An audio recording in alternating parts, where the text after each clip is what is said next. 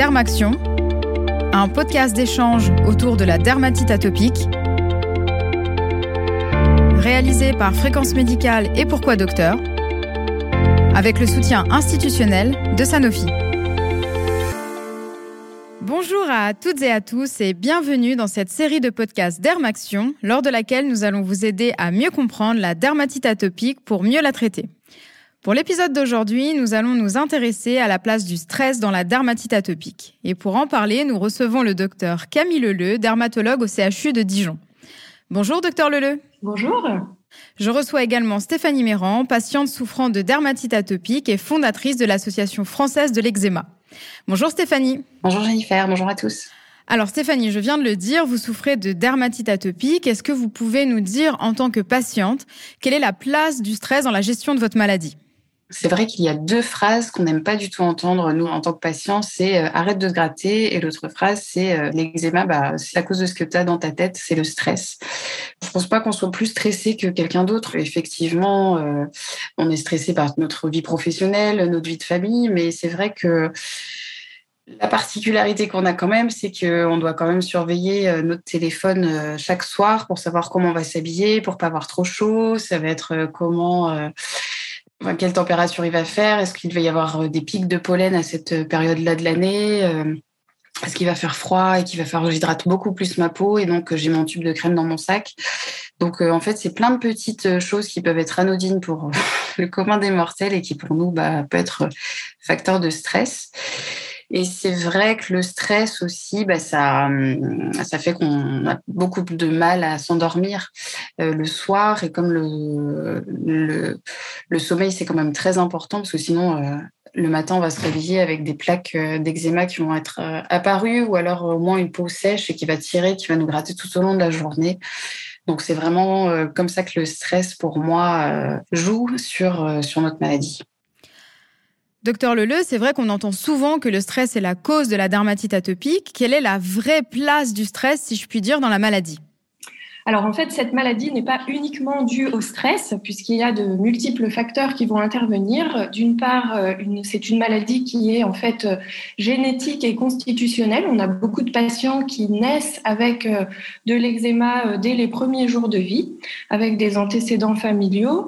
Il y a également des facteurs environnementaux, avec la pollution, etc. Donc c'est pas une maladie qui est due au stress stricto sensu. Après, c'est vrai que la maladie en elle-même va pouvoir entraîner beaucoup de stress pour nos patients et les épisodes de stress vont favoriser les poussées. Est-ce que le stress est un symptôme que l'on retrouve souvent chez les patients souffrant de dermatite atopique?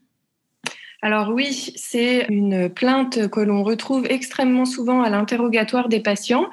Alors c'est sûr qu'à l'examen clinique, nous, on va constater les lésions cutanées, etc. C'est des lésions qui vont être prurigineuses euh, et puis avoir un retentissement en fait énorme sur la qualité de vie. Et c'est un paramètre qui va vraiment être important à prendre en compte, notamment pour les traitements que l'on va proposer aux patients. Euh, en effet, quand on reprend les chiffres des études, 43% des patients souffrent d'anxiété et de dépression lorsqu'ils ont une dermatite atopique euh, sévère.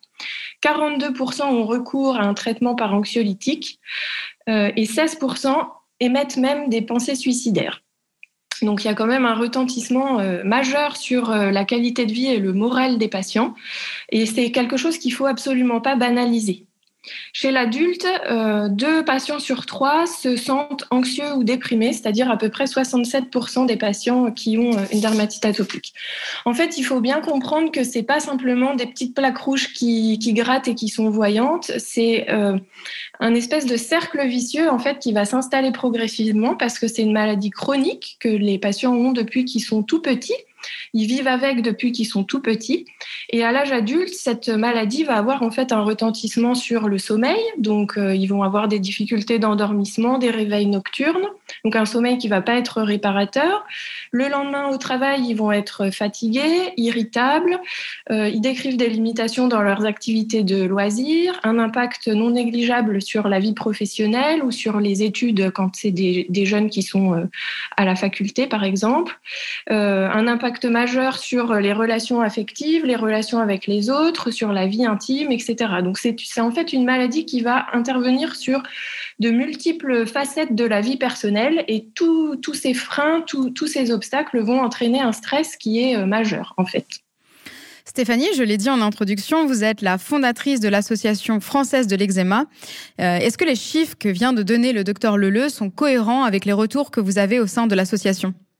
On entend effectivement très souvent au sein de l'association que, le stress euh, est un facteur déclenchant de, crise. Hein. Certains vont même avoir l'impression qu'ils ont vécu quelque chose de, dramatique ou de très fort, euh, soit dans le côté négatif, soit dans le côté euh, positif, qui va être la cause d'un début d'eczéma sévère ou modéré alors que pas fort. Enfin, ça, ça n'a, enfin, ça pas vraiment d'impact, euh, enfin aussi fort en tout cas sur sur la maladie. Il faut vraiment comprendre que notre barrière de la peau, elle est différente des autres. Hein. Elle est poreuse, il y a des petits trous, et donc tout ce qui est dans l'air va passer la barrière de la peau.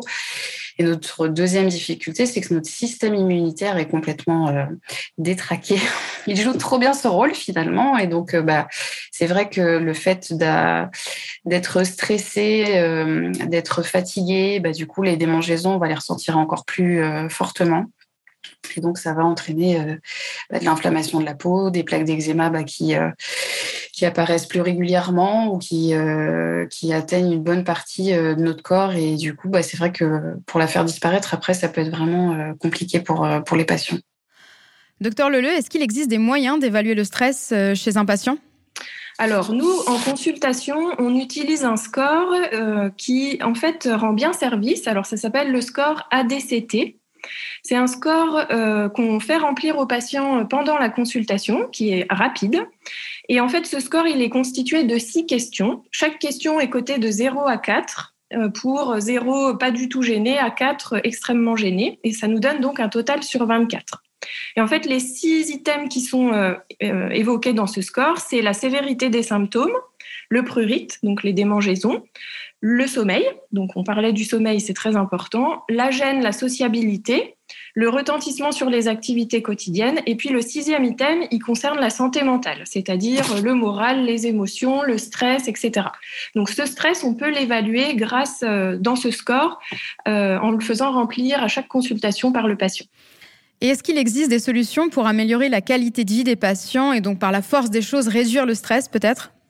Alors, euh, les, petits conseils qu'on peut donner, alors il y a bien sûr, il y aura, tout le côté euh, médical, c'est-à-dire que les patients qui vont consulter leur dermatologue, que ce soit euh, en libéral ou à l'hôpital, vont se voir proposer un traitement médical. Donc c'est sûr que le traitement médical, s'il est adapté, va permettre de diminuer les symptômes de la maladie et donc par la force des choses d'améliorer la qualité de vie et donc de diminuer le stress.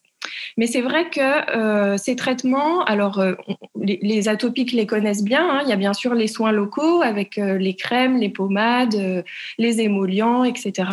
Et puis quand la maladie est un petit peu plus sévère, on va pouvoir maintenant proposer des traitements qu'on appelle par voie générale, c'est-à-dire des traitements soit en comprimé ou même en piqûre que l'on va laisser au long cours, puisque c'est une maladie chronique, pour améliorer les symptômes. Donc c'est vrai qu'il ne faut pas hésiter euh, pour les patients et même pour les euh, dermatologues ou les, médecins généralistes à adresser les patients à l'hôpital, par exemple, à la consultation spécialisée, parce que c'est vrai que depuis quelques années, on a pas mal d'outils thérapeutiques et qu'on peut vraiment améliorer euh, les patients. Et puis à côté de tout ce domaine un peu médical, traitement, euh, etc., il, faut vraiment prendre en compte euh, ce stress, ce retentissement sur la qualité de vie. Il faut absolument pas le banaliser. Alors les patients peuvent euh, participer à des réunions, etc., adhérer à des associations de patients. Ça, souvent, c'est quelque chose qui les aide beaucoup. Et puis, moi, je leur dis souvent, qu'est-ce qui vous déstresse en fait? Qu'est-ce que vous avez comme activité qui vous déstresse? Donc, ça peut être du sport, ça peut être une activité artistique, ça peut être... Euh, euh, enfin voilà, il faut qu'ils trouvent un moyen d'évacuer leur stress en parallèle pour essayer de réduire ce stress qui, qui, les, qui les invalide en fait énormément au quotidien. Euh, et puis parfois, euh, on leur conseille aussi de, prendre euh, rendez-vous avec un psychologue, un psychiatre, un sophrologue, faire de la méditation, du yoga. Enfin voilà, chacun a ses moyens pour, pour déstresser, mais c'est vrai que c'est des petits moyens qui vont en fait rendre énormément service en parallèle des traitements médicaux. Nous arrivons au terme de ce podcast. Docteur Leleu, quel serait pour vous le mot de conclusion? Alors, je pense qu'il faut arrêter de dire euh, aux patients atopiques euh, arrête de stresser, ça ira mieux, parce qu'en fait, euh, le stress n'est pas le facteur déclenchant, c'est pas une maladie liée au stress. Alors, c'est sûr que le stress peut favoriser les poussées, mais en fait, c'est surtout la maladie en elle-même qui entraîne le stress. Et puis après, c'est un cercle vicieux avec une maladie qui s'auto-entretient avec le stress. Donc, il faut bien sûr lutter contre ce stress, trouver des moyens de le diminuer, mais c'est pas la seule chose qu'on peut faire. Et puis, euh, ne pas hésiter à consulter parce qu'en fait, on peut vraiment aider les patients à diminuer ce stress, mais surtout à améliorer leur maladie. Stéphanie, je vous laisse le mot de la fin.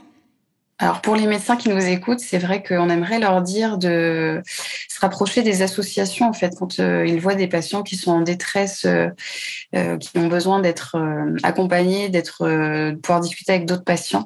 C'est vrai le que de pouvoir leur donner l'information qu'il existe une association de malades, ça peut vraiment les aider plutôt qu'ils soient perdus devant leur ordinateur à faire plein de recherches sur, différents sites, voir effectivement des, des, remèdes miracles qui fonctionnent pas du tout quand on, va les essayer et qui vont du coup bah, engendrer du stress parce que du coup on va se dire bah mince pourquoi ça marche pas sur moi euh, est-ce que je suis normale? Euh, donc ça ça peut être euh, vraiment un, un, une aide pour pour le pour les patients et euh, c'est vrai qu'au sein de l'Association française de l'eczéma, on essaye de lancer aussi des, masterclass et puis des, réunions euh, pour nos adhérents sur euh, cette thématique de la gestion du stress, parce que c'est vraiment quelque chose d'important. On travaille beaucoup sur la notion du sport aussi au sein de l'association, parce que le sport, bah, ça fait un, un, bien fou, même si pour nous, le sport, c'est compliqué, parce que la transpiration fait qu'on va se gratter énormément. Et donc, c'est très, très difficile de faire du sport pour la majorité hein, des patients atteints de dermatite atopique modérée à sévère. Donc le fait de pouvoir euh, reprendre une activité sportive, euh, quelle qu'elle soit, et de, euh, bah, du coup, ça aide quand même à se sentir mieux dans sa tête et bah, de, pouvoir mieux gérer les crises d'eczéma quand elles arrivent. Effectivement, c'est une maladie, on sait, avec des poussées, hein, donc chronique, donc elle peut revenir à n'importe quel moment de la vie. donc l'imprévisibilité de la maladie peut être difficile à vivre pour les patients. Et voilà, en, essayant des activités comme le yoga, dans euh, n'importe quel sport, en fait, ça peut nous permettre, euh, bah, du coup, de, se sentir bien dans, son, dans sa tête et mieux dans son corps.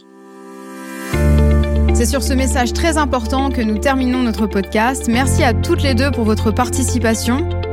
Merci à vous, chères auditrices et auditeurs, pour votre fidélité. Quant à moi, je vous donne rendez-vous très bientôt pour un nouveau podcast d'Armaction.